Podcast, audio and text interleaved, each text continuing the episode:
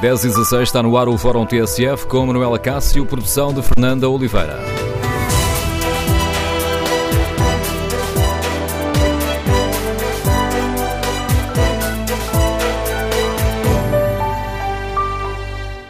Bom dia, no Fórum TSF de hoje vamos tentar perceber se é ou não necessário aumentar a transparência na nossa vida política e queremos ouvir a sua opinião. Na véspera do debate no Parlamento, onde estão em cima da mesa propostas para combater o enriquecimento ilícito, para criar um código de conduta dos deputados, para apertar as incompatibilidades dos políticos, queremos ouvir a sua opinião sobre este tema polémico. E uma mudança de regras poderia, pode, poderá ou não melhorar a imagem que tem dos políticos. O número de telefone do Fórum é 808-202-173. 808-202-173. Queremos ouvir a sua opinião. O ponto de partida para este fórum são as propostas avançadas ontem pelo Partido Socialista. Queremos por isso também ouvir a sua opinião. É preciso avançar com um código de conduta dos deputados, como propõe o PS? Faz sentido aumentar as incompatibilidades dos deputados que são, ao mesmo tempo, advogados eh, ou empresários? E faz ou não sentido alargar a exigência de uma declaração de património para além de deputados, detentores de cargos políticos, a juízes e magistrados do Ministério Público? Queremos ouvir a sua opinião. Número de telefone do Fórum 808-202-173, 808-202-173. Se preferir participar do debate online, já sabe, tem à disposição o Facebook e a página da TSF na internet. Quando for a tsf.pt, pode também responder ao inquérito que fazemos. É preciso aumentar a transparência na nossa vida política? 88% dos ouvintes que já responderam, responderam sim.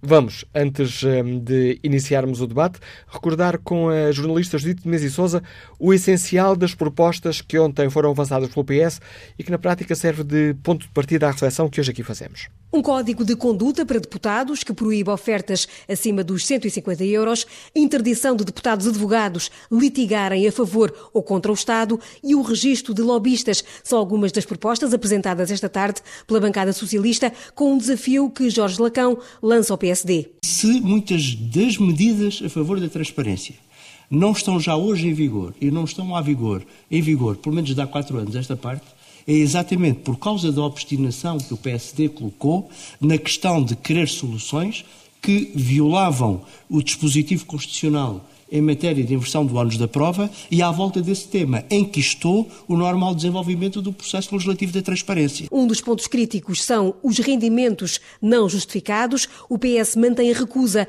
da inversão do ônus da prova, mas agora remete para o direito fiscal. No direito fiscal é o contribuinte passivo que, solicitado a esclarecer as suas declarações junto da entidade fiscal, tem o dever de as clarificar integralmente. Passa a ser crime e vale perda de mandato para quem não declarar património e rendimentos. Os políticos devem ainda indicar a fonte da totalidade dos rendimentos brutos, uma obrigação que o PS quer estender aos juízes do Tribunal Constitucional, magistrados judiciais e magistrados do Ministério Público. Está prevista, com inspiração numa proposta do Bloco de Esquerda, a criação de uma nova entidade para a transparência no exercício de cargos públicos que vai funcionar junto do Tribunal Constitucional e que vai detectar eventuais irregularidades para encaminhá-las para quem tem capacidade de sancionar. Entre as propostas socialistas está também a criação de um código de conduta. Os deputados devem recusar ofertas acima de 150 euros em bens ou serviços, até mesmo de hospitalidade vindas da mesma entidade durante um ano civil. Cada oferta recebida terá de ficar indicada no registro do deputado, a quem cabe declarar interesses de caráter caráter particular que possam chocar com o interesse público. Além dos deputados, o PS propõe também este registro de interesses nos municípios e freguesias com mais de 10 mil habitantes. Os socialistas querem ainda registar a atividade de lobby no Parlamento para que fique claro e transparente com que comissões ou grupos parlamentares os lobistas contactaram. Ora, são estas as eh, propostas avançadas ontem pelo eh, Partido eh, Socialista. Ora, partindo destas propostas, fazemos aqui no Fórum TSF uma reflexão mais global e queremos ouvir a sua opinião. Faz sentido alargarmos as, eh, as exigências eh, dos deputados com um código de, de conduta? Faz, por exemplo, sentido aumentar as incompatibilidades dos deputados que ao mesmo tempo são, exercem advocacia ou que, ou que são empresários ou que têm participações superiores a 10% em empresas? E como é que avalia esta ideia do Partido Socialista de alargar esta exigência da declaração de património a juízes e magistrados do Ministério Público? São passos no sentido correto para termos uma vida pública mais transparente? Número de telefone do Fórum 808-202-173. 808-202-173. Queremos ouvir a sua opinião. Bom dia, professor João Paulo Batalha, o Presidente da Associação Cívica Transparência e Integridade. Pedi-lhe uma primeira avaliação a estas uh, propostas, que hoje servem de ponto de partida ao Fórum. São passos num caminho certo, em sua opinião? Olá, bom dia. Um, são, é, pelo menos é importante que estejamos a ter este debate. Um, e isso é importante nós alargarmos os mecanismos de transparência e de prestação de contas, uh, temos ao mesmo tempo que perceber que a transparência é um meio para atingir um fim, e esse fim deve ser aumentar a integridade da política e do exercício de cargos públicos. Uh, e aqui, se algumas destas propostas aumentam uh, alguns requisitos de transparência, eu acho que continuam a colocar problemas em relação à capacidade efetiva de promover a maior integridade. Uh, porque um, associada a, a, esta prestação de contas aos registros, um, a, às declarações obrigatórias de interesses, de património, etc., tem que haver mecanismos de controlo que depois peguem essa informação e garantam eh, eh, não só o controle da riqueza dos políticos, para garantir que não estão a fazer eh, negócios por fora, digamos assim, como eh, que, que, as instituições têm capacidade de eh, se autocontrolar, se autorregular, de detectar problemas e de promover a sua integridade eh, funcional. e aqui eu acho que continuamos a ter um, um, um déficit de mecanismos efetivos de controle que permitam perceber melhor eh, como é que tudo isto se aplica na, na prática. O Código de Conduta é um bom exemplo, um, eh, porque eh, em relação a, a, a, sanções, por exemplo, por incumprimento, não diz grande coisa, se reduz à questão das ofertas e das hospitalidades, portanto, das prendas e das viagens, etc. Mesmo na questão das viagens, acaba por criar tantas exceções esta proposta do Partido Socialista que, no essencial, ficam limitadas, eh, dizer, as, as, viagens de lazer, digamos assim, porque tudo o resto, desde que seja justificável com eh, trabalho parlamentar, um congresso ou qualquer coisa do género, eh, continua a ser permitido. Um deputado viajar, nem que seja para, para as Bahamas ou para Aruba, a propósito de um congresso qualquer, um, pago por interesses estranhos ao Parlamento. Portanto, é um código de conduta que acaba por ser pouco eficaz foi criado, aliás, à, à semelhança do Código de Conduta do Governo, que também tratava especificamente de, de hospitalidades, ofertas e coisas do género, e que vimos agora com a polémica de, de Mário Centeno e do Benfica, eh, continua a não ser provavelmente eficaz quando as coisas depois acontecem, eh, o Código não, não, não tem dado eh, uma direção clara sobre como é que se gera isso. isso. Portanto, eh, há aqui um conjunto de propostas com alguma utilidade na medida em que contribuem para o debate público, uh, com, com um compromisso com, com um aumento de alguma transparência, mas que em termos de eficácia no terreno, eh, as soluções que estão a ser propostas eh, não garantem um, um, reforço efetivo da integridade. Nem... Nós temos um aumento da transparência sem um reforço da integridade, eh, até começamos a, fazer apelos quase ao voyeurismo em que nós podemos mais ou menos espiolhar o património dos políticos ou coisas do género, mas depois se isso não, não se traduz no reforço da, da eficácia e da integridade, até acaba por ser contraproducente, eh, porque o que podemos fazer é ver e apontar o dedo, mas, mas sem que as coisas de facto eh, deem melhores garantias de bom funcionamento. O professor João Paulo Batalha falou na questão das, eh, que há um déficit nos mecanismos efetivos de controlo, a criação de uma entidade para a transparência em funções públicas, que é também proposta, um, ou, nesta, ou melhor, que integra também esta proposta, que já tinha sido esta ideia avançada pelo Bloco de Esquerda, não poderia suprir esse, esse déficit que o professor identifica? Pode cumprir se for a entidade certa no sítio certo.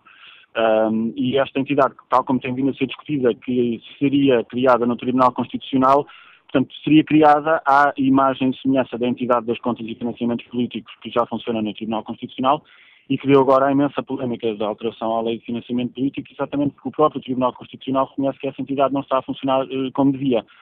Uh, e, e, eu acho que há aqui um, um vício que é, isto pode ser até preocupante do ponto de vista do equilíbrio das instituições, que é transformar o Tribunal Constitucional numa espécie de tribunal de excrescências, onde se vão colocando assim uns organismos, como esta entidade das contas, como uma, possível entidade da transparência, que se colocam ali no Tribunal Constitucional porque não se sabe onde as expor.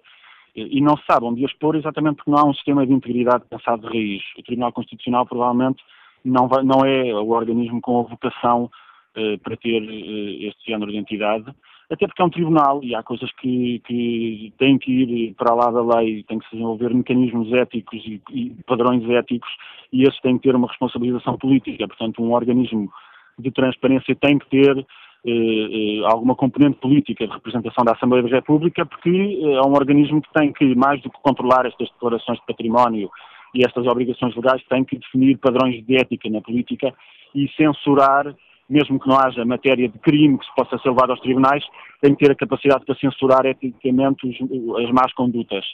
E isso não se faz num tribunal, isso tem que se fazer num organismo com capacitação, com legitimidade política para isso, e, portanto, a entidade da transparência, sendo uma boa ideia, se tiver um enquadramento errado, vai ser mais uma entidade ineficaz eh, que vai acrescer até aos custos do próprio Estado, mas eh, nunca será uma entidade a consumir grande orçamento, mas o pior vai ser que será uma coisa que se arrisca a ser eh, ineficaz, desenquadrada e, com pouca capacitação para de facto ser um garante da transparência pública e um garante da integridade no exercício de cargos políticos.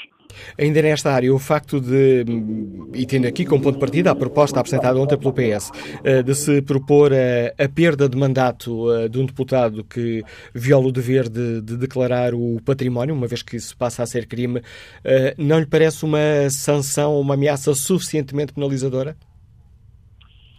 Eh, pode, sim, será, uma, será provavelmente suficientemente penalizadora, no sentido em que será incentivo suficiente para os políticos fazerem as suas declarações, mas depois fazemos o quê com essas declarações? A questão crucial é depois quem recebe essas declarações ter a capacidade efetiva para as eh, fiscalizar, para as verificar e para eh, cruzar a informação dessas declarações com outra informação, nomeadamente com as declarações de impostos dos deputados. Porque não basta aumentar a transparência, ou, portanto, aumentar a informação recolhida pelas instituições, é depois é preciso saber geri-la. Eh, aumentar, por exemplo, estender as obrigações de declaração de, de, de interesses de património aos procuradores e aos juízes é uma ideia útil se essas declarações forem eh, verificadas por uma entidade com capacidade real para as verificar, porque vamos estar a aumentar imenso o universo de pessoas abrangidas por estas obrigações.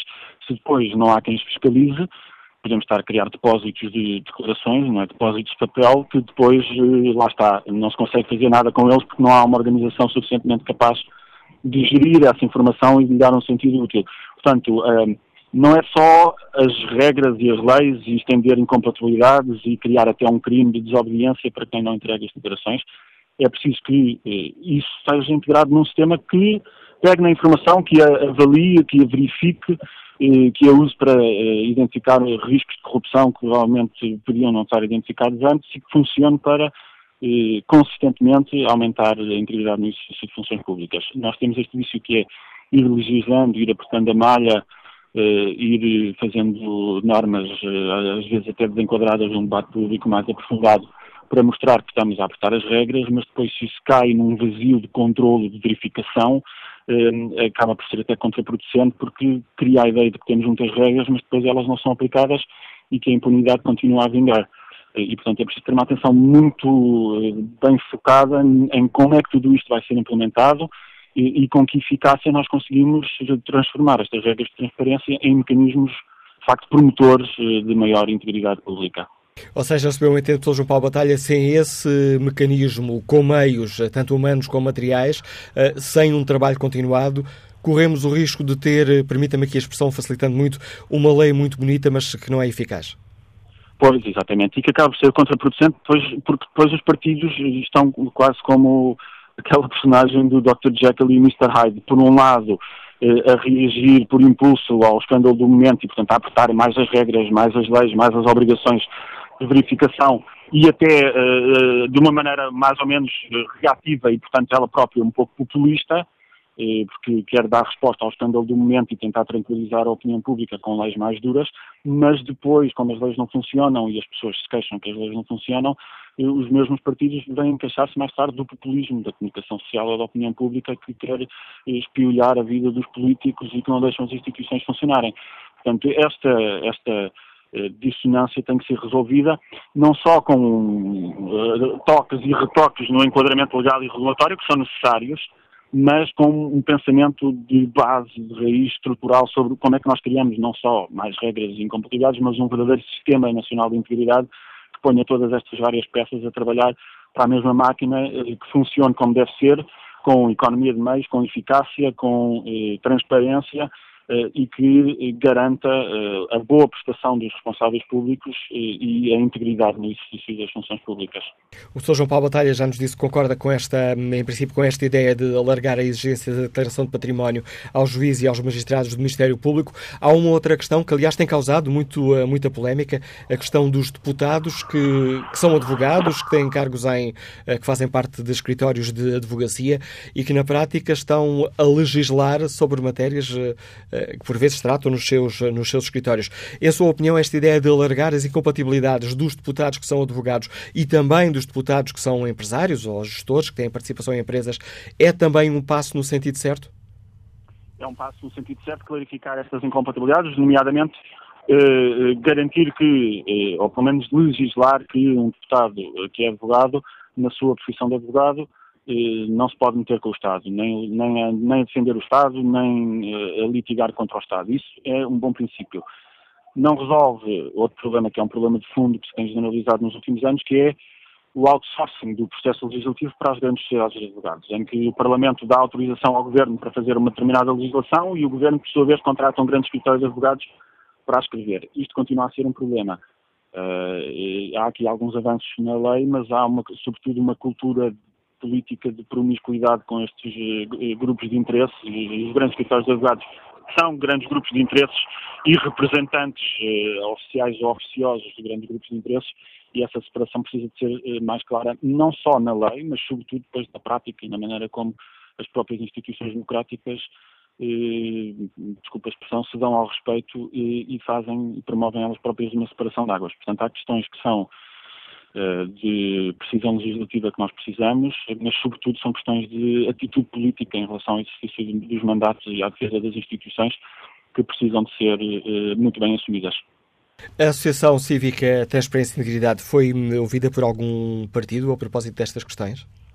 Fomos ouvidos a nosso pedido uh, uh, nestas questões. O meu antecessor no cargo, uh, que estava em funções na altura, foi uma das pessoas ouvidas pela Comissão para a Transparência eh, e o que nós temos alertado é precisamente eh, que temos tido o, problema de eh, legislar sobre estas questões em reação a estímulos externos.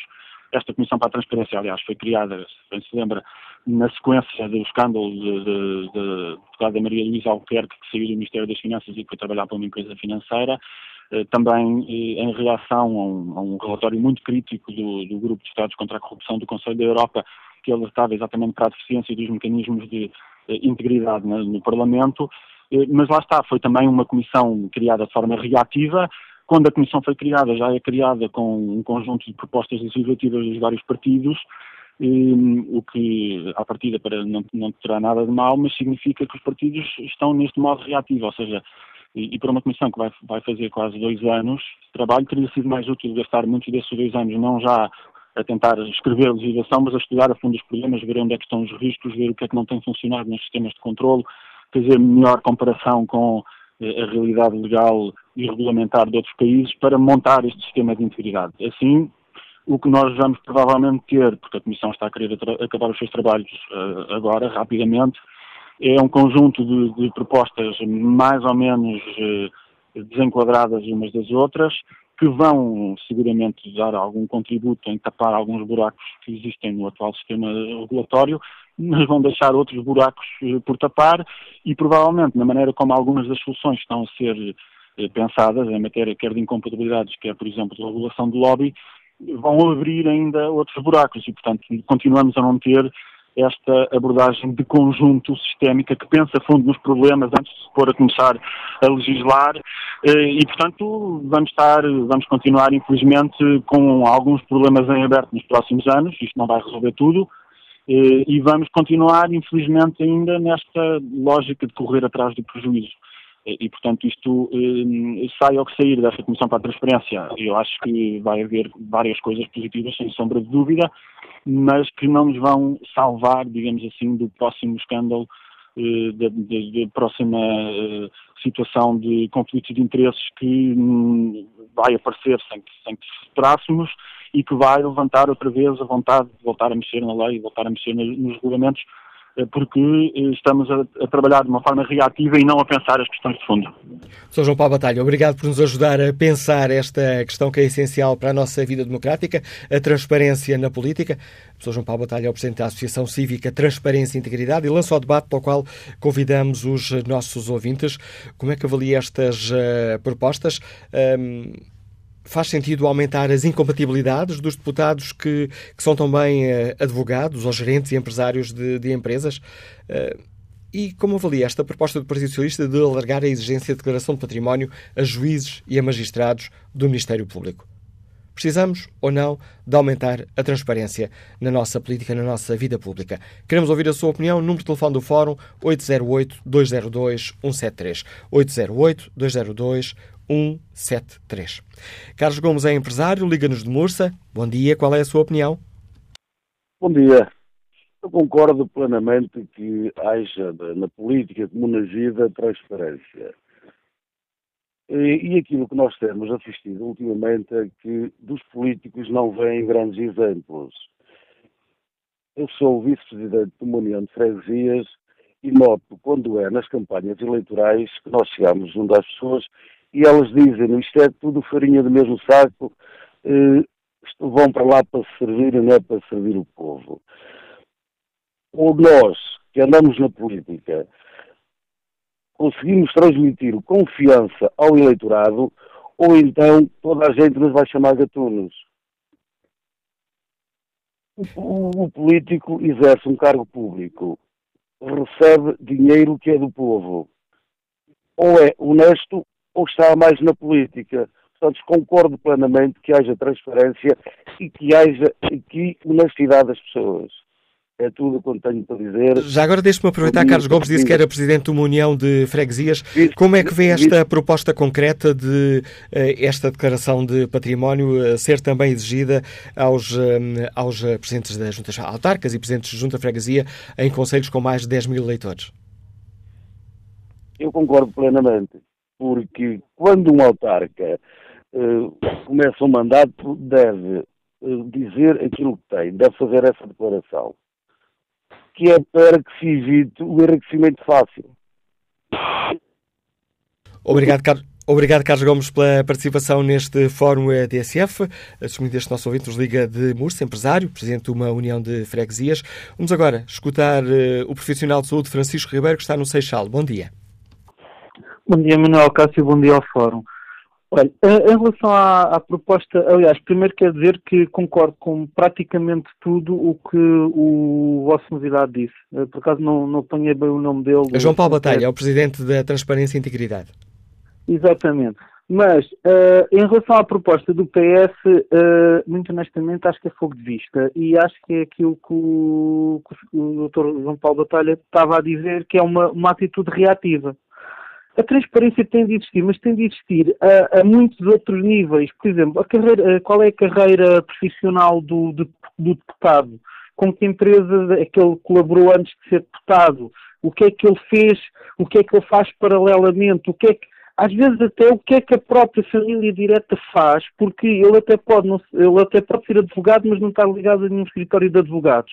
Mas tem o filho, ou tem a esposa, ou tem o irmão que também é advogado e que trabalha com uma outra empresa, e há ali um conflito de interesses. Portanto, a, a transparência tem de ir a níveis mais fundos do que simplesmente, ah, o senhor se é advogado não pode litigar contra a favor do Estado. Não, é preciso ver, e não só os advogados, porque isto uh, envolve advogados, envolve escritórios de advogados, mas também envolve construção civil, também envolve empresas de engenharia, empresas de prestação de serviço, empresas de, de outsourcing, etc, etc. Uh, a questão aqui é nós temos uma classe a legislar em causa própria, que é os deputados. Os deputados legislam sobre, sobre os próprios.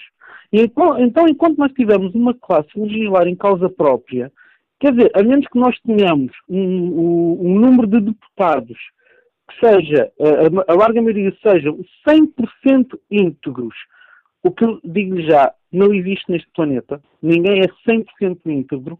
Eu lembro-me da minha professora de ética na escola dizer que há, toda a gente tem um preço, é preciso saber chegar lá. É, nós precisamos é de criar um corpo legislativo paralelo à Assembleia da República que legisle sobre a Assembleia da República. Especificamente, aquele, aquele corpo legislativo só legisla sobre a Assembleia.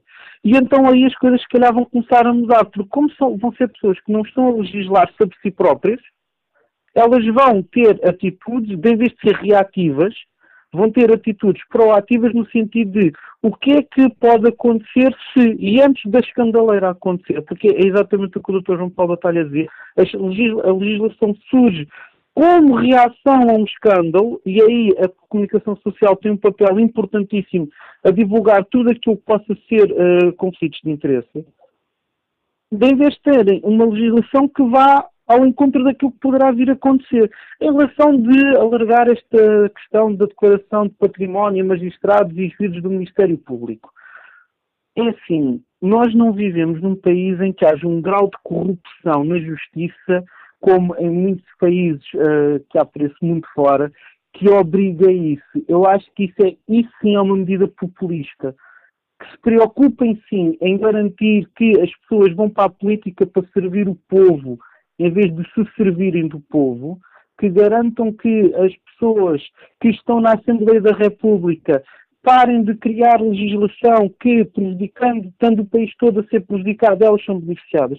Porque eu lembro-me, na altura do governo do Dr. Pedro Passos Coelho, quando foi criada aquela legislação que uh, retirou às pessoas o subsídio de Natal e o subsídio de férias, foi criada em simultâneo e eu penso que na altura tenha sido com, com, uh, com, por unanimidade, foi aprovado por unanimidade, uma legislação que dizia que os deputados da Assembleia da República receberiam no mês de junho e no mês de dezembro o seu vencimento vezes dois, o que basicamente era o subsídio de Natal e o subsídio de férias que tinham sido retirados a todos os portugueses. Da mesma maneira que nos, nos tempos da Troika, quando foram feitos cortes a torto a direito para esse país fora, a mesma Assembleia da República aprovou por unanimidade, uma vez mais, o aumento dos vencimentos dos deputados.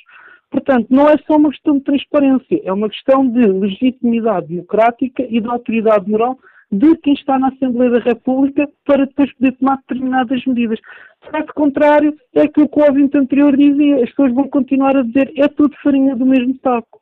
Obrigado, Muito obrigado pelo, e bom dia. Obrigado pelo seu contributo, Francisco Ribeiro. Olha aqui o debate eh, online. José Fidalgo Avelar escreve que nem deveria ser preciso um código de conduta. Os deputados ou outros na vida pública deveriam ser os primeiros a ter comportamentos condizentes com o estatuto e a confiança que os eleitores neles depositaram. Certamente que devem aumentar as incompatibilidades dos que são advogados ou empresários. Regras mais apertadas diminuem os riscos, mas se não houver fiscalização, para que serve? Pergunta José Fidalgo Avelar. Depois acrescenta: mudar as regras só por si não melhora a imagem, o que melhora é o cumprimento dessas regras e de outras que, não estando escritas, são um imperativo ético. Enquanto a mentalidade e a cultura política e de, e de cidadania não mudar, não há códigos ou cosméticas que resultem. Bom dia, Sr. Deputado Pedro Delgado Alves. Bem-vindo ao Fórum TSF, deputado do Partido Socialista. Gostava de começar por lhe colocar hum, a pergunta partindo de uma afirmação que o ouvinte anterior eh, fez. Estas propostas são fogo de vista. Muito bom dia. Permita-me por eh, saudar o Fórum, por abordar o tema, e permita-me por ser particularmente impopular para toda a gente. Isto é, impopular em relação a muitas das coisas que tenho ouvido em relação às intervenções no Fórum uh, e que, não sendo contraditadas, ajudam a criar um, um contexto em que, de facto, uh, parece que a sociedade e os políticos uh, representam o pior e o mais execrável que temos na nossa sociedade. E, por exemplo, o ouvinte anterior fez duas afirmações que não foram contraditadas por si, pelo Fórum, e por simplesmente não correspondem à verdade e ajudam a alimentar factos que só prejudicam negativamente a percepção que temos dos titulares de cargos políticos. Efetivamente não houve nenhum Está a questão dos ordenados. Exatamente. Podia ter feito essa intervenção, já agora faço eu. Nunca houve em momento algum nenhum aumento de salários de cargos políticos desde há vários anos desta parte. Nunca houve nenhuma reposição de 13º e 14 mês no momento em que eram cortados aos restantes portugueses. E, para além disso, houve até um corte específico só para titulares de cargos políticos nas remunerações em 2010, que ainda se mantém, que é o único das, enfim, das, das reduções remuneratórias que ainda se mantém em vigor. E, portanto, em primeiro lugar, para fazermos este debate de forma séria, temos que, de facto, não correr atrás da percepção generalizada e da ideia de que são todos uns bandidos, mas, de facto, olharmos para aquilo que realmente corresponde aos factos. E agora permita-me também ser impopular em relação aos meus colegas deputados, membros do governo e outros titulares de cargos, que nem sempre têm a percepção de que a exigência da sociedade tem vindo a aumentar. E, de facto, fazemos este debate, faço este debate no grupo parlamentar, com outros colegas de outras bancadas, e eu acho que todos estamos sintonizados quanto à necessidade de perceber que as questões da transparência, as questões da forma como as funções públicas são exercidas, exigem um esforço de parte a parte. Existe um esforço para que o populismo não domine o debate e que não, com isso não degrademos a democracia, mas também existe um esforço da parte de, no fundo, quem legisla, portanto, a ideia do ouvinte anterior era interessante, vamos pôr outras pessoas a legislar sobre os deputados. Mas a pergunta que se coloca é, então quem é que legisla sobre essas pessoas que legislam sobre os deputados?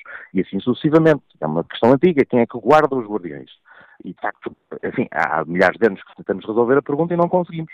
O que conseguimos, sim, é reforçar a forma como os cidadãos, e os cidadãos é que são os responsáveis máximos por eleger e acompanhar o trabalho dos seus eleitos, os cidadãos é que têm que ter as ferramentas para poder fiscalizá-lo. Por isso é que a tónica desta comissão, que reitero, está criada desde 2016. Portanto, eh, não estamos a legislar, como havia há pouco dizer, eh, enfim, em cima do caso ou de forma eh, enfim, pouco refletida. Estamos desde 2016, por iniciativa do Partido Socialista, com esta Comissão da Transparência a trabalhar num vastíssimo conjunto de matérias, algumas em que a revisitação de matérias antigas, por exemplo, a questão do registro de interesses ou das declarações de património, outras que são questões novas, como a regulamentação do lobbying, ou a introdução, por exemplo, do Código de Conduta para reforçar as regras e para serem mais claras quer para os titulares dos cargos, quer para quem os fiscaliza, a forma como os mandatos são exercidas, mas no fundo como diria, comecei por ser impopular para os dois lados, mas há um bocadinho esta ideia que se legislamos é porque estamos a fazer uma coisa a pedido de forma pouco uh, estruturada. Se não legislamos, então é porque não percebemos o, o, clamor que a sociedade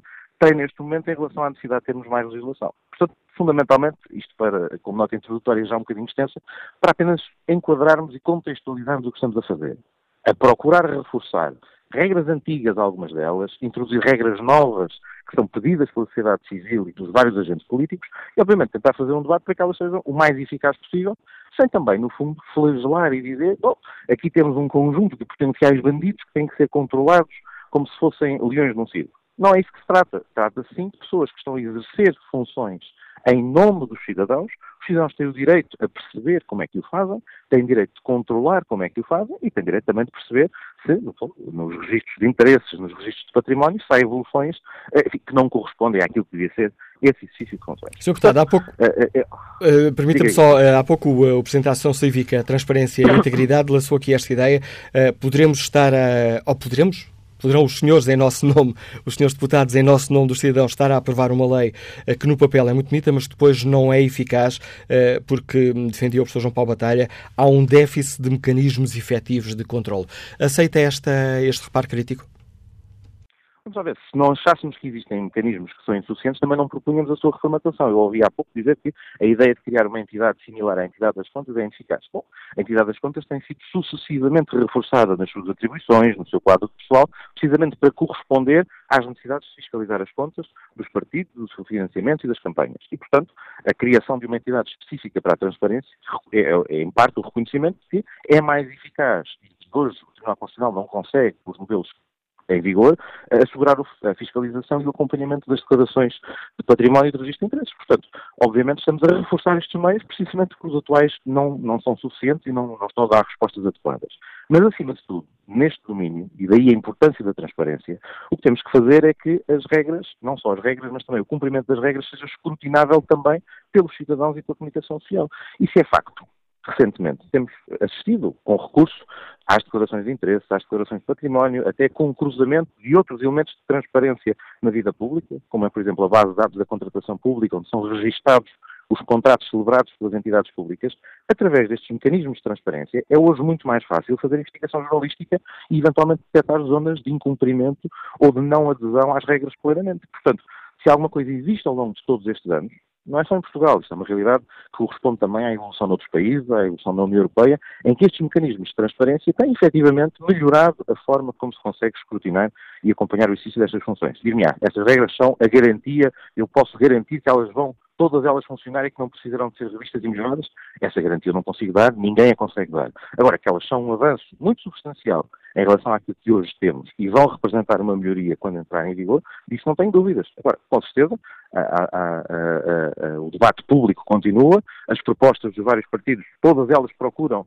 ir neste mesmo sentido e, portanto, a, ideia de que se legislamos é porque queremos apenas, eh, no fundo, fazer fogo de vista, como dizia o ouvinte, não, pura e simplesmente não corresponde nem à substância das propostas, nem àquilo que tem sido o balanço em anos anteriores, de revisões anteriores que foi feita da legislação que trata destes assuntos. Esta entidade terá uh, meios materiais e humanos suficientes para exercer a sua função? Ora, neste momento o que temos é uma realidade em que na prática, eh, depende apenas da possibilidade, enfim, sem nenhum reforço de meios que o Tribunal tem para fazer o acompanhamento das declarações de património. Uh, ao criar-se uma entidade, o que se procura, e aí não, não, se esconde que o modelo inspirador é de alguma forma a entidade da, da, da fiscalização das contas, é dotá-la de quadro próprio que possa fazer não só para os titulares que já hoje declaram, mas também para, para aqueles em relação aos quais também passa a ser obrigatória a declaração, fazer esse mesmo acompanhamento e depois coordenar e articular com as várias outras autoridades que são também enfim, relevantes para o tema. Por exemplo, a autoridade fiscal, por exemplo, é relevante para fazer cruzamento de informação relevante a nível do que é declarado, mesmo cada uma das entidades responsáveis pelos titulares de cargos também tem que ser chamadas a colaborar com a entidade. Hoje, um deputado, por exemplo, faz um registro de interesse na Assembleia da República, entrega uma declaração de património no Tribunal Constitucional. O que procuramos é que tenha que fazer uma declaração única que torne mais fácil o tratamento dos dados, torne mais fácil o preenchimento e também torne mais fácil o cruzamento de informação. E, portanto, a, ideia de ter a entidade, ter um local claro, centralizado em que esta realidade possa decorrer, é vantajoso e, obviamente, significa também, tem que significar uma, uma, uma capacitação do Tribunal com recursos para o fazer em grande medida, parte dos problemas que temos tido também resulta da dispersão legislativa. Temos muitas regras, às vezes contraditórias, sobre o mesmo assunto, e um dos objetivos também na Comissão da Transparência é precisamente simplificar, isto é, evitar termos três ou quatro leis diferentes a regular o mesmo assunto ou assuntos muito parecidos e que geram ruído e dificuldade de percepção por parte das pessoas de como é que se faz a transparência e também, quanto aos destinatários, o que é que têm que fazer para garantir essa transparência. Obrigado, Sr. Deputado eh, Pedro da Galo Alves, por nos ajudar a perceber uh, as propostas do Partido Socialista e a intenção do Partido Socialista a avançar com estas eh, propostas concretas para garantir mais transparência na vida política. Vamos ao encontro de Carlos Guedes, engenheiro agrónomo, está na Guarda. Bom dia. Bom dia, como está? Bom dia. A ouvir? Estamos a ouvi-lo, Carlos Guedes.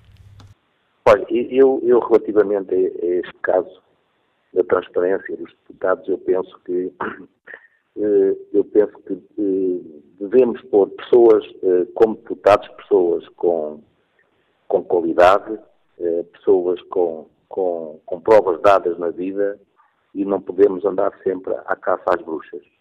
Porque, porque isto é, isto, se, se nós vamos, ou se, os, se nós vamos virar-nos para situações destas, estamos a criar na Assembleia, em vez de ser uma, um grupo de pessoas que decidam, pessoas com o mínimo conhecimento da, da, da realidade do que é a vida cá fora, estamos a criar um grupo de meninos que estão ali na Assembleia que nem sabem, não têm noção do que é a vida. Portanto, temos que ter pessoas com, com provas dadas, empresários, advogados, seja, pessoas com provas dadas. E, e terão que ser controlados. Qual é o controle? Não é preciso muita gente a controlar isto é muito simples. Para já um, tem que haver um, um controle de interesses cruzados. E para isso basta haver dois organismos. Um é criar um grupo de senadores, deputados, na própria Assembleia, deputados com provas dadas, já com anos, com tarimba, para poder, para poder definir isto. E quando alguém mete o pé na argola, enviam isto para o Tribunal, para o Tribunal julgá-los e condená-los porque, porque também há da parte dos políticos eh, e destes, dos chamados meninos de copo, que não, sabe, não, não, não têm ideia do que é a vida cá fora, portanto, para, digamos, para ocupar eh, o, o, lugar de, o lugar, os lugares na política, com o objetivo é criar um emprego e não fazem nada e nem ter responsabilidade de nada. Agradeço ao engenheiro agrónomo Carlos Guedes, que nos ligava da Guarda, o contributo para este Fórum TSF. Retomamos o debate a seguir ao Noticiário das 11. 11 da manhã, 10 minutos, na TSF retomamos aqui o Fórum. A edição é de Manuela Cássio com produção de Fernanda Oliveira.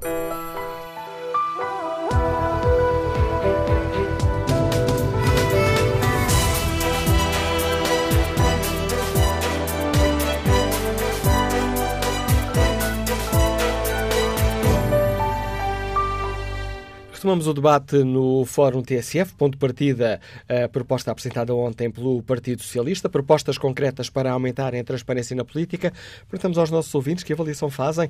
É de facto necessário hum, apostar as regras para aumentar a transparência dos, eh, na política, apostar as regras, um código de conduta dos, eh, para os deputados?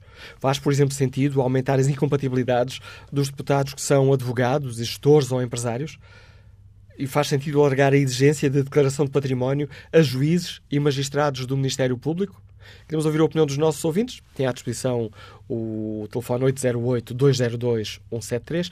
Podem também responder ao inquérito que está na página da TSF na internet, onde perguntamos se consideram que é necessário aumentar a transparência na vida política.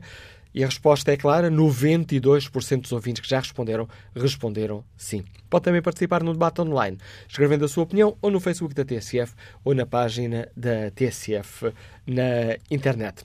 Próximo participante neste Fórum Liga dos Gaia é o Presidente da Câmara Municipal de Gaia. Bom dia, Eduardo Rodrigues, bem-vindo a este debate. Bom dia, obrigado. E, e em primeiro lugar, parabéns. Uh, muito sinceramente, parabéns. Este é um assunto muito sensível, é um assunto que corre sérios riscos de ser transformado em, uh, em assunto, diria, populista, e a forma como, como a TSF organizou esta temática e a forma como coloca os problemas eh, é de uma importância enorme para, para já evitar o populismo e, por outro lado, enfrentar eh, com toda a coragem este assunto que é determinante na qualidade da democracia. E que avaliação faz destas, eh, destas, destas propostas? São passos no sentido certo ou, em sua opinião, tal como aqui alertou o Presidente da Associação Cívica Transparência e Integridade, um, ehm, podemos ficar com uma boa lei que depois não é aplicada? Bom, em primeiro lugar, nós temos já boas leis. Eh, eu não tenho dúvidas nenhumas de que eh, se fizéssemos o benchmarking com eh, muitos dos países até mais avançados, mais desenvolvidos por essa Europa fora, nós veríamos que temos já um quadro normativo muito interessante. Infelizmente, há coisas que não têm sido levadas à prática. Eu dou um exemplo que me parece ser talvez aquele que hum, neste momento mais necessita de uma eh, discussão pública, eh, que é o papel que as auditorias e as inspeções têm na, na, na vida política. Veja-se que hum, eh, as auditorias e as inspeções nos últimos tempos, nos últimos anos, têm vindo a entrar por caminhos que já não são apenas os caminhos da averiguação da legalidade dos procedimentos e da legalidade da, da, das ações dos municípios ou das entidades que tutelam eh, e que são fiscalizadas pelo Tribunal de Contas, nomeadamente, mas já vão para um caminho que é o caminho da avaliação da opção política desses próprios eh, atos administrativos e atos políticos. E aqui eu julgo que é preciso, e por isso a importância deste debate, é preciso muito claramente distinguir o que é a fraude, o que é corrupção, que tem que ser combatida, a meu ver, com penas mais duras, com, com processos decisórios mais rápidos, o que me leva a acreditar que temos que começar a pensar em ter ou uma área específica da justiça para tratar destes assuntos, ou mesmo um tribunal especializado para tratar destes assuntos da corrupção em geral, do branqueamento de capitais, de, de, do enriquecimento ilícito, mas ao mesmo tempo não esquecer que as entidades que tutelam e fiscalizam, tutelam e fiscalizam atos administrativos e não intervêm no processo de decisão política que é absolutamente legítimo a quem decide eh, politicamente. Depois há um segundo aspecto que eu julgo que ajudaria muito a resolver o problema das incompatibilidades, que é a limitação de mandatos. Uh, estranho que neste assunto não seja debatido, mas se repararmos, eu uh, uh, atrever-me a dizer que a Assembleia da República, o Parlamento, foi particularmente audaz na limitação de mandatos aspecto com o qual concordo em absoluto. Uh, acho apenas que a limitação de mandatos uh, está errada no modelo de duração dos respectivos mandatos. valeria a pena ter mandatos de 5 mais 5 anos ou de 6 mais 6 anos e duração de, limitação de mandatos a 10 ou a 12 anos Portanto, limitação de mandatos sim, duração de mandatos, estamos com problemas sérios, porque cada vez mais se percebe que, dada até a necessidade de planeamento e a complexidade normativa, legislativa, a duração de mandatos tem que ser aumentada, sob pena de estarmos a trabalhar sempre no curto prazo. Mas esta limitação de mandatos não abrange o, próprio legislador, ou seja, não abrange os próprios deputados. Eu acho que uma das formas que ajudaria a resolver muitas das incompatibilidades era também limitar os mandatos dos deputados, e isso parece-me não é um assunto que o meu partido esteja neste momento a tratar eh, de uma forma muito ativa, mas também não é um assunto que esteja recusado na discussão pública, e portanto eu atrever-me a dizer que talvez falte esta discussão e esta proposta muito concreta para perceber o que é que os políticos pretendem.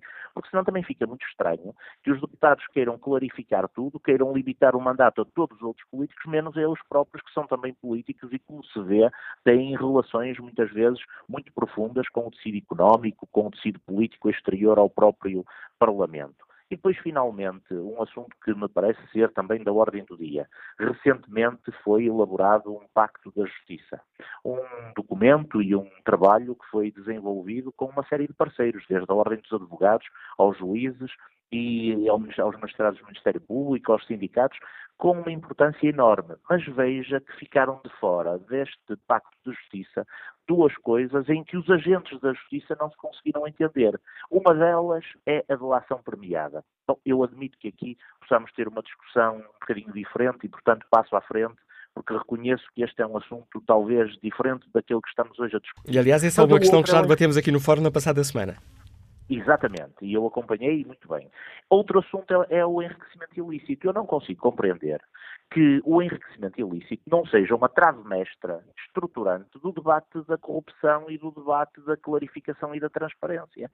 Se num pacto de justiça o enriquecimento ilícito fica fora dos consensos, uma parte do problema fica por resolver, porque nós precisamos de perguntar a muita gente que vem à política com uma mão à frente e outra atrás e sai da política com um património extraordinário, como é que o conseguiu fazer? Quando os ordenados na política, enfim, eh, em termos relativos são importantes, são bons, quando nos comparamos com o salário mínimo, mas, enfim, vamos dizer que de um ponto de vista genérico são os, é o ordenado de um professor universitário ou é um ordenado de um, de um, de um mais baixo que um, de, de, gestor de uma empresa média. Por isso, esta questão do enriquecimento ilícito e da limitação de mandatos tem que ser olhada de frente.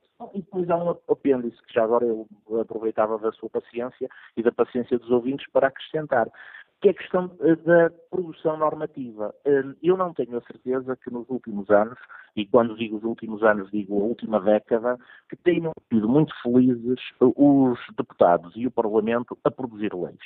Produzem cada vez leis mais complexas, eh, não por serem complexas difíceis, mas por serem complexas baralhadas produzem leis absolutamente inconsequentes, leis que são verdadeiros emaranhados de burocracia, que infernizam a vida das pessoas. Porque é aqui um princípio que é errado. É o princípio segundo o qual a corrupção e a transparência, versus transparência, se conseguem obter por leis muito, eh, muito complexas.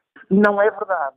Os países mais desenvolvidos da Europa têm códigos eh, para as diversas áreas, e eu refiro-me à administrativa, que é aquela que neste momento me, me, me, me interessa e me atordoa, eh, têm códigos muito claros e muito sucintos. Nós ainda agora temos um código de contratação pública que entrou em vigor no dia 1 de janeiro, que eu acredito que venha a ser mais um problema uh, para a vida das entidades públicas. A transparência não só obtém com leis muito, de muito emaranhada e muito confusas, obtém-se com leis claras e depois com uma fiscalização muito uh, assídua. Não faz sentido que a IGF apareça de 10 em 10 anos numa entidade ou que o Tribunal de Contas apareça de 10 em 10 10 anos numa entidade. Esse é o problema que eu julgo que tem que ser enfrentado também, é produzir leis mais ajustadas à vida das uh, entidades, sejam elas o Parlamento, seja uma Câmara Municipal ou uma Junta de Freguesia. Sr. Presidente Eduardo Vitor Rodrigues, agradeço o importante contributo que trouxe também a este Fórum TSF, uh, o primeiro contributo do Presidente da Câmara Municipal de Vila Nova de Gaia. João Moreira é delegado comercial, está em viagem, bom dia. Bom dia, bom dia ao Fórum. Um, eu perdi um bocado fórum, da reunião.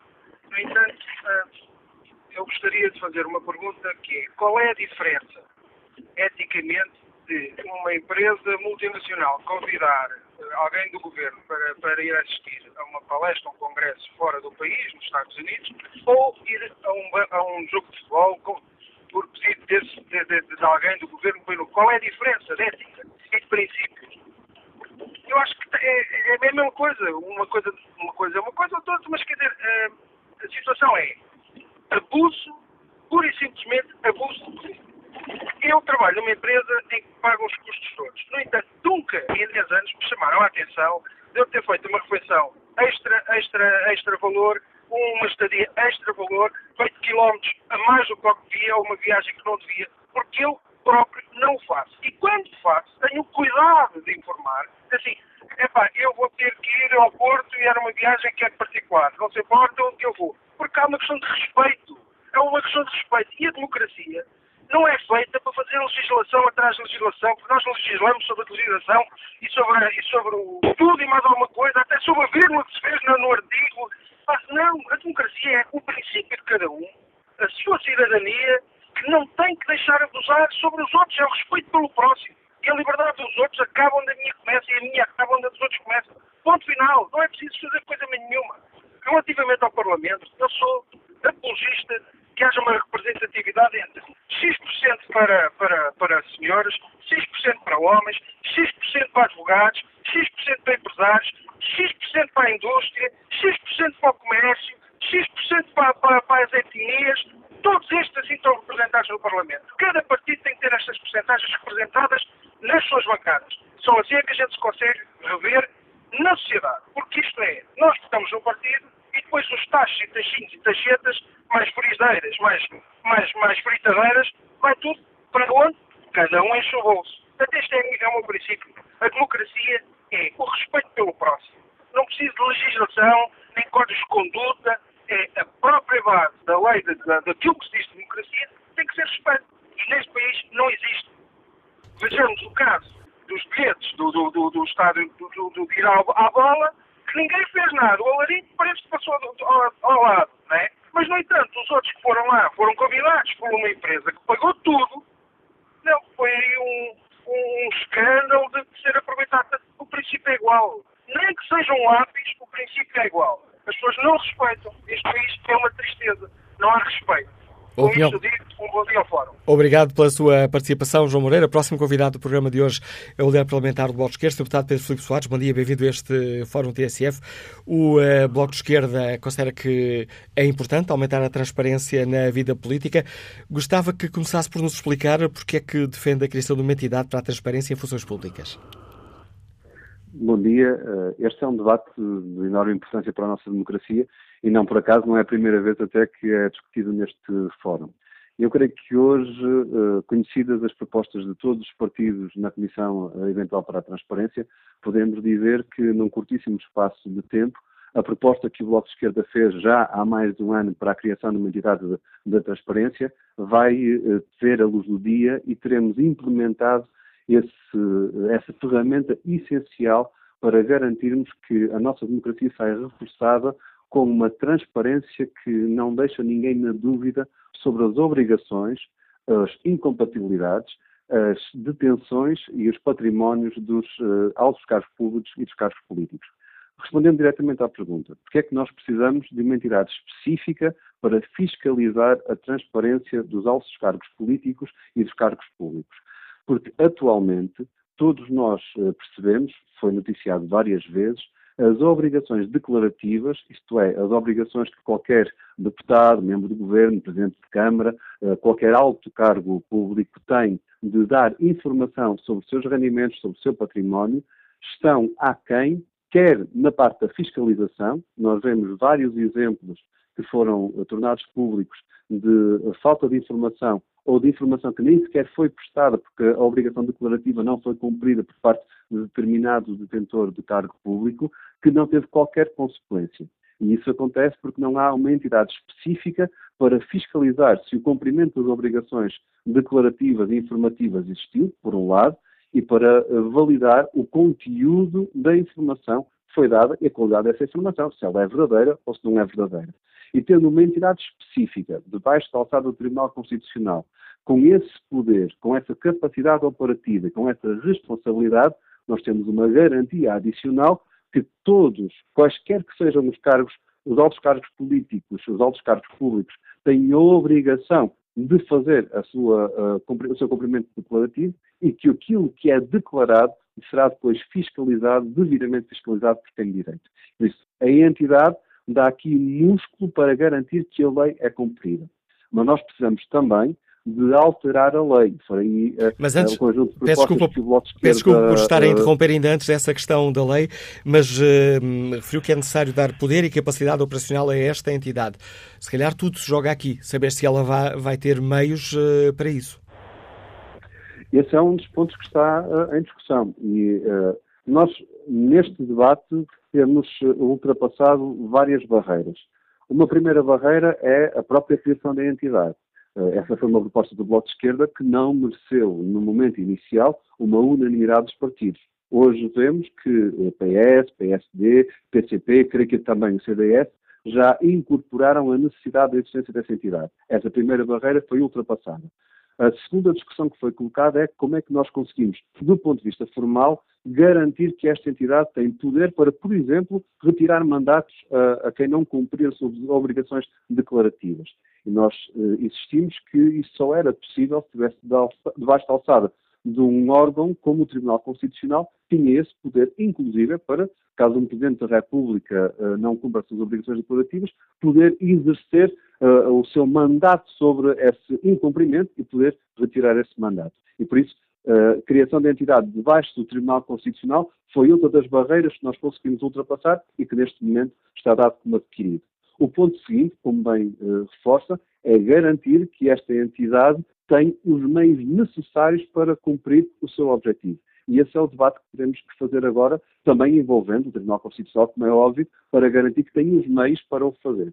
Aqui, já nas propostas em cima da mesa, e novamente o Bloco de Esquerda deu um pontapé uh, de saída nesse debate que se tornou muito positivo, uma obrigação de transparência total através da internet.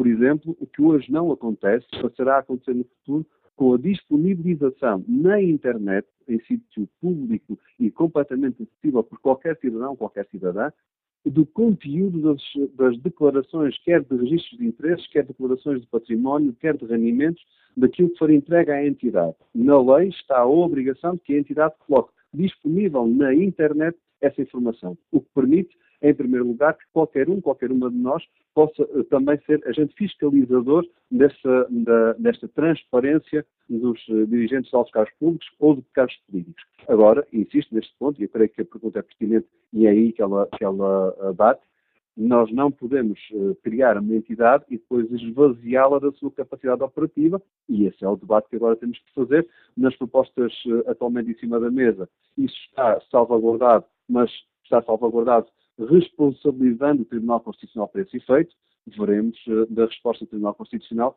se não é necessário, de facto, também uh, agir de outra forma para garantir que essa responsabilidade não cai em saco roto. Da parte do Bloco de Esquerda, nós acreditamos que uh, a exigência que os cidadãos e as cidadãs têm feito sobre a transparência na democracia tem ajudado a que esta agenda transformadora da lei e das obrigações declarativas dos eh, dirigentes públicos e dos dirigentes políticos eh, obrigou já a que estas barreiras fossem ultrapassadas e que agora estamos quase a atingir o que pode ser uma boa lei e um salto de qualidade na nossa democracia. E pedia que de uma forma responder. Pedia que de uma forma muito sintética nos explicasse que eh, propostas concretas tem o Bloco de Esquerda eh, para aumentarmos a transparência na vida política, para além desta questão da, da entidade. Era, era, era eu ia chegar, porque eu, eu, eu tive a possibilidade de ouvir já algumas intervenções anteriores e, e, colocar alguns, algumas respostas de pontos que foram uh, levantados com propostas que colocamos já em cima da mesa. Por exemplo, a questão da perda de mandato.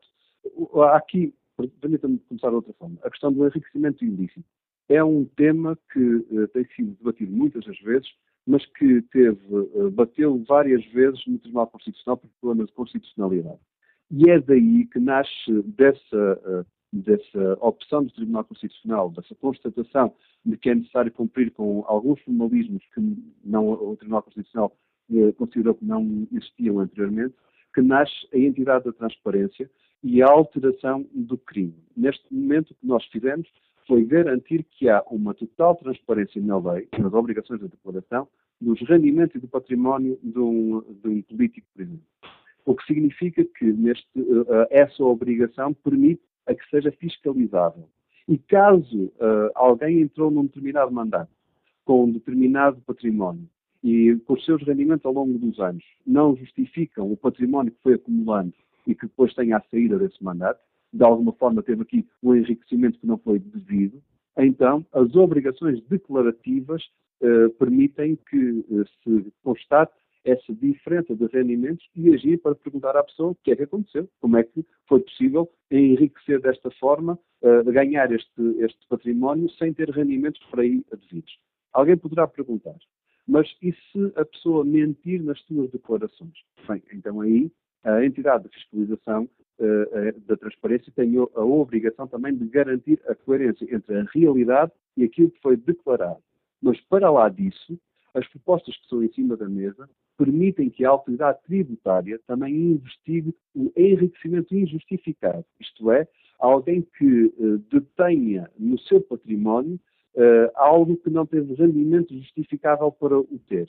E dessa forma temos por duas vias, quer pela via fiscal da atuação da, da, da autoridade tributária, quer pela via declarativa e a fiscalização da entidade da transparência, uh, o fechar aqui de, de, dos caminhos para garantir que a lei, por um lado, tem fiscalização, por outro lado, tem consequência na vida real. E isto é importante, levando depois, uh, quer a coimas, quer a possibilidade de ter os mandatos, quer a, a possibilidade até de ações judiciais para contra quem incumpriu com essa obrigação. E por isso transformamos o crime de enriquecimento ilícito na divisão de duas, uh, duas facetas. Uma na obrigação de transparência e de declaração, que se for incumprida, então é um crime, incumpriu-se na obrigação de transparência e responde-se aos problemas que o Tribunal Constitucional tinha colocado.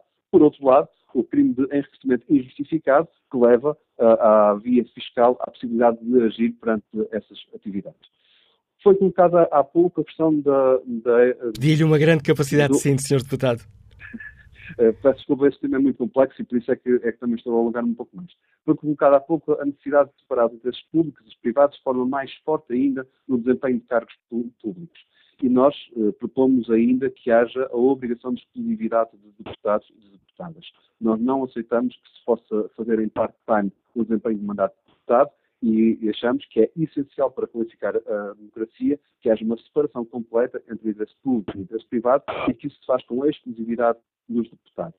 Consideramos também, e esse para nós é um ponto uh, importante, que foi um avanço a limitação dos mandatos. E, para corrigir o que foi dito anteriormente, a limitação dos mandatos atualmente é de três mandatos. No nosso, na nossa legislação implica que são 12 anos de mandato para cargos executivos. Isso foi importante e deve ser levado por diante. E para terminar, para não me alongar mais, uma, uma, ideia que achamos que é importante também, que é a questão do registro de, das uh, ofertas, porque muitas das vezes é uma das formas de uh, comprar favores, unidades, etc., e que nós uh, colocamos na lei é a obrigação de disponibilizar publicamente qualquer entidade e os seus eleitos e os seus trabalhadores altos cargos dirigentes das ofertas que recebem. E por isso, as ofertas institucionais, as ofertas até às vezes pessoais, têm que ser obrigatoriamente declaradas e tornadas uh, públicas com uma limitação uh, do valor monetário a partir do qual a oferta tem que ser necessariamente entregue à instituição. E agradeço... Esse é um dos pontos que temos ainda em discussão. O Partido Socialista, o CDS propõem valores acima dos 100 euros, o Bloco de Esquerda propõe que valores acima dos 60 euros devem ser entregues às, às instituições e qualquer oferta, independentemente do seu valor, deve ser devidamente uh, uh, inscrita num site público capaz de ser fiscalizável por qualquer cidadão, qualquer cidadã. Peço desculpa por ter-me alongado, mas agradeço a possibilidade. Eu é que agradeço também a sua participação, o líder parlamentar do Bloco de Esquerda. Estamos aqui com as propostas concretas do Bloco sobre a questão que hoje aqui debatemos, propostas para aumentar a transparência na vida política. Bom dia, Jacinto Turães, é gestor, Liga-nos do Porto. Que opinião tem sobre a questão que Olá, hoje aqui debatemos? Bom dia, Dr. Manuel Garcia. Antes de mais, uh, desejo um bom ano à TSF e a todos os, os, ouvintes. Ora bem, e assim em particular, é, eu, como cidadão, concordo efetivamente que haja uma lei de transparência. Mas há aqui três situações que eu queria, queria colocar ao Fórum e assim em particular, que é isto. A transparência para quê? Para quem? Uh, os deputados, para já, a minha, em minha opinião, e só falo por mim, é evidente, os deputados deviam ser em ter exclusividade de funções. E, e talvez aí uh, houvesse uma triagem muitíssimo grande, na medida em que, com certeza, haveria muita gente que não queria ir para deputado. Mas isso é a minha opinião, porque acho, à semelhança de outros países, deve haver exclusividade de funções. Não só nisso, e eu até vou mais longe. Acho que essa lei também, além de incluir os magistrados e juízes, segundo creio ouvi, também devia incluir os jornalistas, também devia incluir outros, eh, empresários. E porquê? Porque há uma promiscuidade enorme entre jornalistas e políticos. Porque há uma promiscuidade enorme entre jornalistas e empresários. Porque há uma promiscuidade enorme entre deputados e outros interesses no exterior.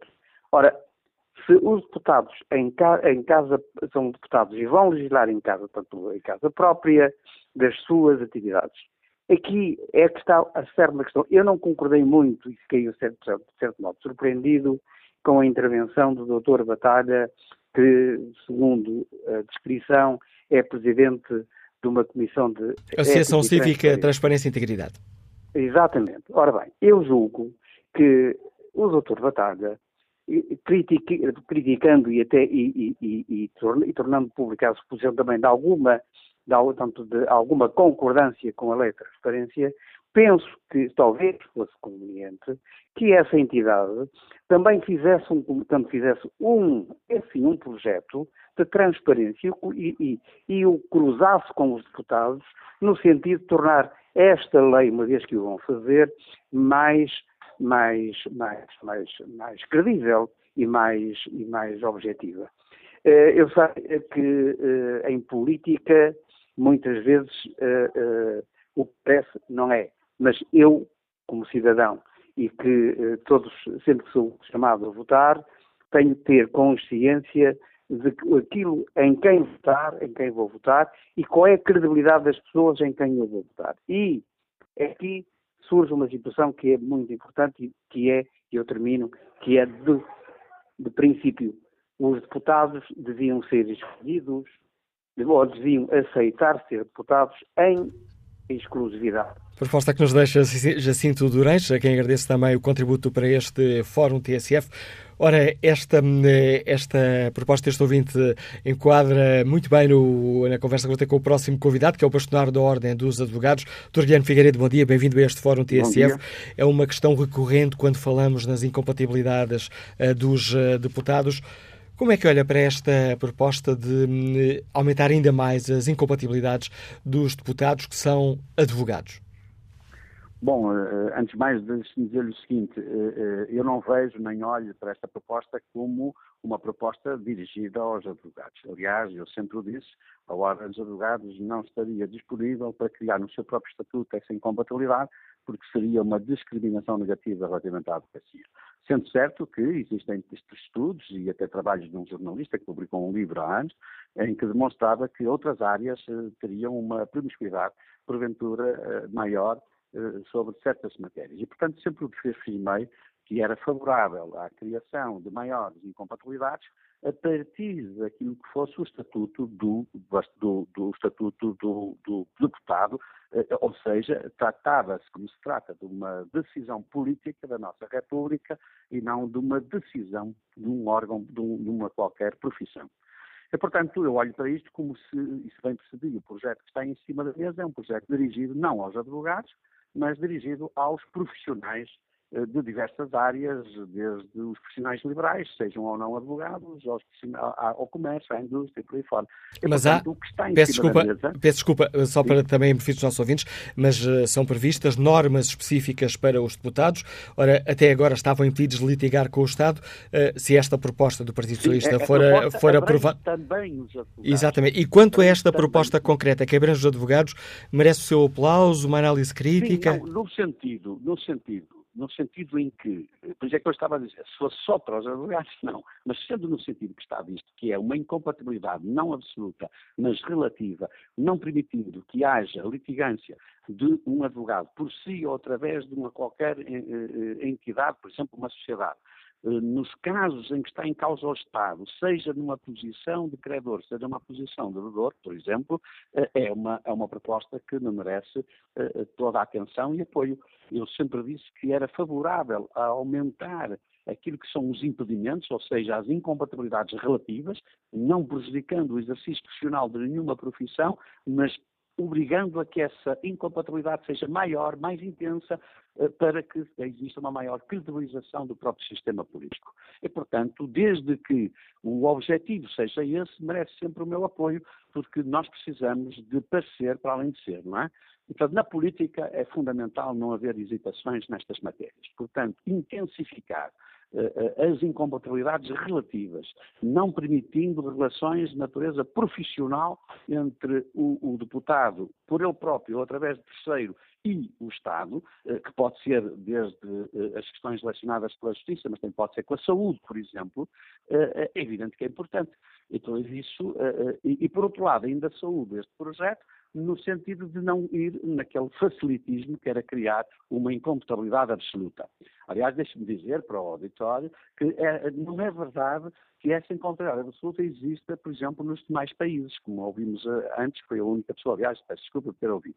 Uh, então, não é verdade. Eh, aliás, muitos países nem, nem conhecem o que é isso da incompatibilidade. A verdade é que há uma cultura própria de que quem está no cargo está para o exercer num, numa ética de serviço e, portanto, eh, eh, não há necessidade sequer de regulamentar. Havendo necessidade de regulamentar, eu acho que temos que intensificar. Temos que intensificar, por um lado, e temos que não permitir a criar uh, profissionais políticos, por outro lado. Pessoas que só vão para lá única e simplesmente só para exercer aquela profissão. Eh, eh, porque isso podia criar uma desertificação de qualidade. Eh, agora, intensificar nos termos que eu julgo que é o que está em causa, que é no sentido de uma incompatibilidade relativa, não permitindo que haja por si ou por terceiro qualquer negócio ou qualquer questão relacionada, nomeadamente na advocacia, com o Estado, acho muito bem. Se essa é a proposta, naturalmente que venha ao encontro daquilo que eu sempre defendi, que era que tinha que ser o Parlamento a definir politicamente as incompatibilidades e não a tirar para as profissões para o fazer em seu nome. E obrigado por eh, nos explicar, por explicar aos nossos ouvintes a posição da Ordem dos Advogados sobre esta questão. Guilherme Figueiredo, o bastonário da Ordem dos Advogados. Vamos agora ao encontro de Paulo Jorge, comercial, Liga-nos Lisboa. Bom dia. Bom dia. Olha, eu precisava de deixar um, um, uma curta opinião, ou pelo menos a minha opinião, acerca da transparência.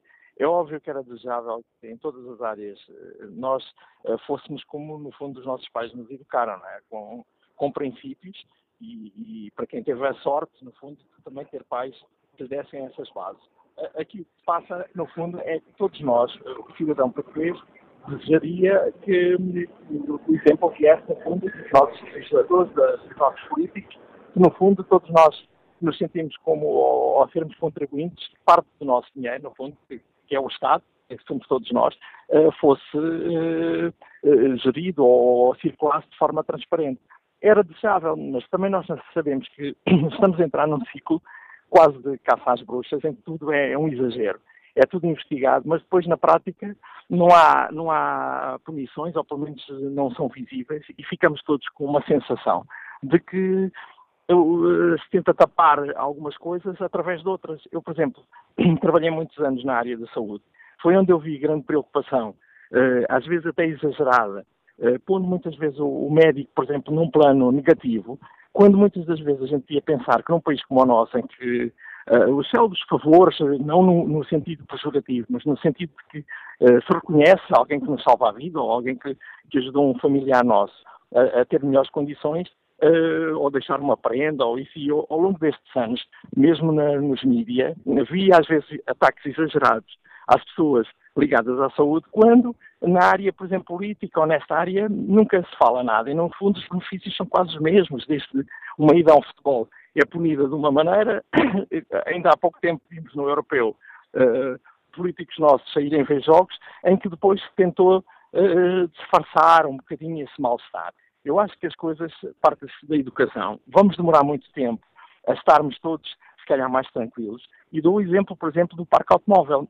Eu, às vezes, uh, já tive a sorte de ir à Dinamarca, passei no Parlamento e ver-se centenas de bicicletas à porta do Parlamento. E recordo-me, não há muito tempo, um determinado político a perguntar se queriam que andasse de, de Clio, passa a, a, a publicidade, ou não. Olha, eu não vejo problema nenhum, porque se eles andam de bicicleta, um Clio é muito mais privilegiado para chegar a qualquer lado, ainda por cima coberto. Portanto, é assim, deixo só esta chamada de atenção.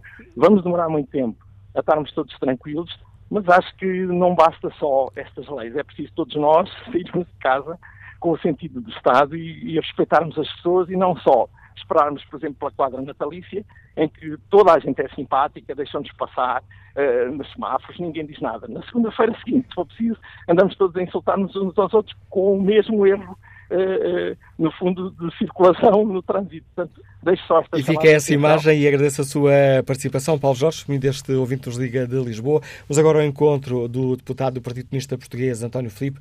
Bom dia, senhor deputado. Um, dia. Gostava de começar por perguntar e pedia já uma grande capacidade de síntese. Um, se, que avaliação faz o PCP desta proposta de uma entidade para a transparência em funções públicas? É uma boa ideia? Pode contar com o apoio do PCP? Vamos discutir isso. Vamos discutir. A questão será discutida em comissão. Que nós também não podemos correr o risco de multiplicar entidades. Nós já temos uma entidade a funcionar junto do Tribunal Constitucional, temos muitas entidades a funcionar junto à Assembleia da República. Portanto, temos que ver quais são as suas implicações. Não que, não que achemos mal que haja, de facto, mecanismos de fiscalização, mas temos que ver se é essa a forma mais adequada ou se, ou se podemos encarregar alguma entidade já existente de fazer isso. É uma questão que está em aberto, não, é? não, não vem mal ao mundo relativamente a isso. Agora, aquilo que é, que é fundamental é que, que, que, se, haja regras claras relativamente às incompatibilidades de impedimentos, eh, que tenha em conta aquilo que é o valor essencial. No fundo, o valor essencial é impedir que haja situações de promiscuidade entre o exercício de funções públicas e interesses privados. Essa é a questão. É a questão. E, portanto, mas para conseguir fazer isso, é necessário, de facto, que haja uma, um, um, regime claro de incompatibilidade de impedimentos, ou seja, de, de, de situações em que, em que a, confusão de, a confusão de papéis eh, implique eh, ter que abdicar de uma das situações, e, e, portanto, nesse caso, havendo uma incompatibilidade, ou não havendo uma incompatibilidade, que haja determinados impedimentos, como aquilo que agora se discute, e bem, relativamente aos advogados, de eles, eh, ainda que possam manter a sua profissão, mas que fiquem limitados relativamente a determinados processos em que o, em que o Estado esteja envolvido, por forma a que eh, o seu exercício de funções públicas não se venha a traduzir em benefício para a sua atividade privada de advogado. E que propostas... E, portanto, esse... Peço desculpa, que propostas tem o Partido Comunista Português nós neste temos, sentido? Nós temos, temos apresentado ao longo do tempo, de facto, uma, uma proposta, propostas para apertar, de facto, a malha dos impedimentos e incompatibilidades relativamente, designadamente relativamente aos escritórios de advogados e às, e às àquelas situações em que em que um titular de um cargo público pertence a um escritório de advogados e o Estado contrata esse escritório de advogados é? de forma, obviamente, remunerada. E, portanto, temos uh, apresentado propostas no sentido de proibir que essas situações ocorram. Agora, de facto, há um processo em curso de discussão e nós esperamos, no âmbito da, chamada Comissão para a Transparência na Assembleia da República, que tem várias iniciativas legislativas, que estão há bastante tempo em, eh, em processo de apreciação, e, portanto, esperemos que, que, com alguma celeridade, que esse processo conclua e que, de facto, se possa uh, aperfeiçoar os mecanismos legais por forma a que, que seja, a limitar ao máximo essa possibilidade de, de, de promiscuidade entre interesse público e interesse privado. Obrigado, Sr. Deputado António Filipe, por explicar aos nossos ouvintes obrigado, qual é a ideia essencial do Partido Comunista Português sobre esta questão e que avaliação faz o CDS, Sr. Deputado Vânia Dias da Silva. Faz sentido criarmos uma nova entidade para garantir a transparência das funções públicas?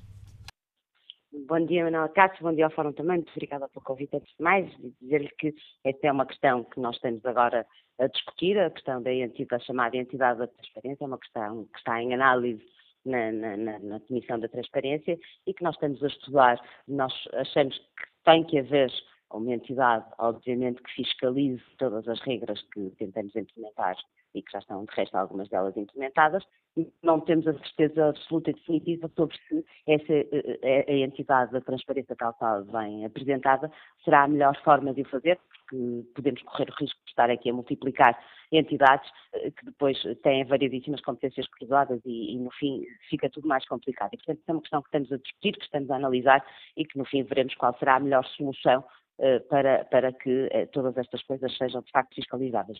Para já certa, alguém de facto vai ter que o fazer. Para já não há esta proposta concreta não, não conta com uma oposição frontal do CDS. Não, não tem oposição nem o acordo. Estamos a estudar, estamos a ver como é, que, como é que tudo isto se poderá encaixar e estamos a ver de facto qual será a melhor entidade para o fazer. Não temos a certeza absoluta de que seja preciso criar uma nova entidade ou se as entidades que já existem de facto poderão fazer esse trabalho. Alguém tem que o fazer, repito, mas não necessariamente uma nova entidade uh, num país que tem já tantas entidades para verificar tantas coisas, portanto era, era, era, é preciso estudarmos isso e vermos isso. É essa a discussão que faremos a seguir com rapidez, espero, na Comissão da Transparência e, portanto, veremos. Mas para nós, uh, uh, o que importa aqui, de facto, é que as regras sejam absolutamente claras, cristalinas e transparentes e mais do que proibir para nós, o que de facto importa é que tudo seja claro, publicitado e escrutinado. E para o CDS, o que, que vamos ver a seguir. Para o CDS, qual é aqui a questão essencial? O CDS tem propostas concretas nesta área? Nós temos várias propostas que já deram entrada há bastante tempo. Temos, sobretudo, as nossas propostas vão, sobretudo, no caminho da transparência e do escrutínio, eh, e uma das propostas principais que temos em cima da mesa é a proposta do registro de interesses, ou do chamado lobbying, que toda a gente conhece.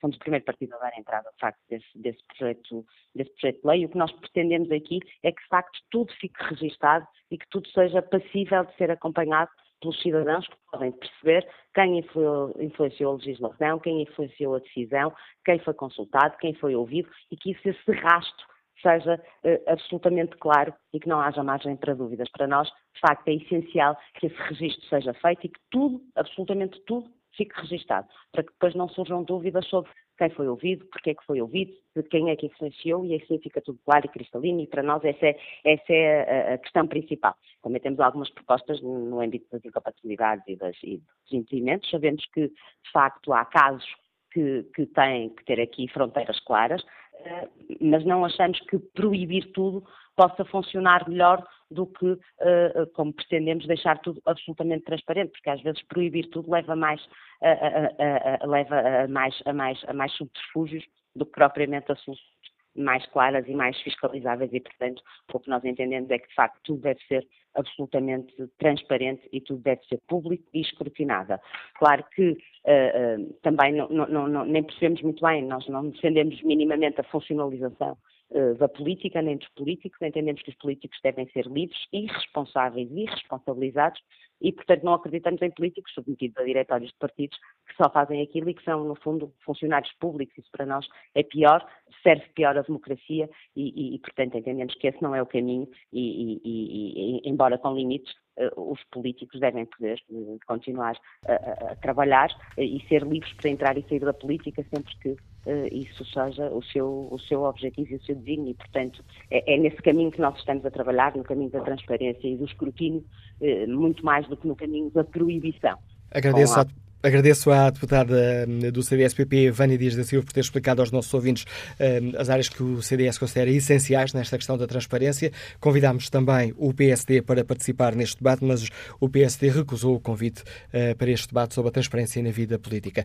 Bom dia, Engenheiro Aires Esteves, Liga-nos de Braga. Qual é a sua opinião? Bom dia, Sr. Manuel Acácio e a todo o fórum. Eu coloco a questão em três, em três faces. Portanto, uma delas é a forma como escolhemos os nossos representantes. De facto, quem os escolhe são os partidos. Nós votamos numa lista que tem vários nomes e quem os põe lá são os partidos. Portanto, de facto, nós não escolhemos deputados nenhums. Eles deviam alterar a lei eleitoral para que possamos votar num deputado e não numa lista. Mas a, a segunda parte é o, os deputados deviam ter a limitação de mandatos. Eu vejo na Assembleia da República deputados que estão lá há décadas. Tipo a deputada Apolónia Duarte, acho que é Duarte Pacheco, o Lacão, são deputados estão lá há décadas. Depois, a entidade eventual para a transferência deve ser constituída por elementos estranhos e não do interior da Assembleia, porque senão estamos a pôr raposa a tratar da segurança do galinheiro. Portanto, e é lógico que eles defendem-se e criam ali hipóteses de safarem. Por último, a declaração de, de rendimentos, de património, esconde sempre muita coisa. Se nos lembrarmos do nosso antigo primeiro-ministro, que revelou que havia ali factos estranhos, era a forma como ele gastava dinheiro, poder de compra que tinha, e, e não uma evolução no património. Portanto, deve-se analisar é o tipo de vida, a manifestação de riqueza que os nossos políticos apresentam.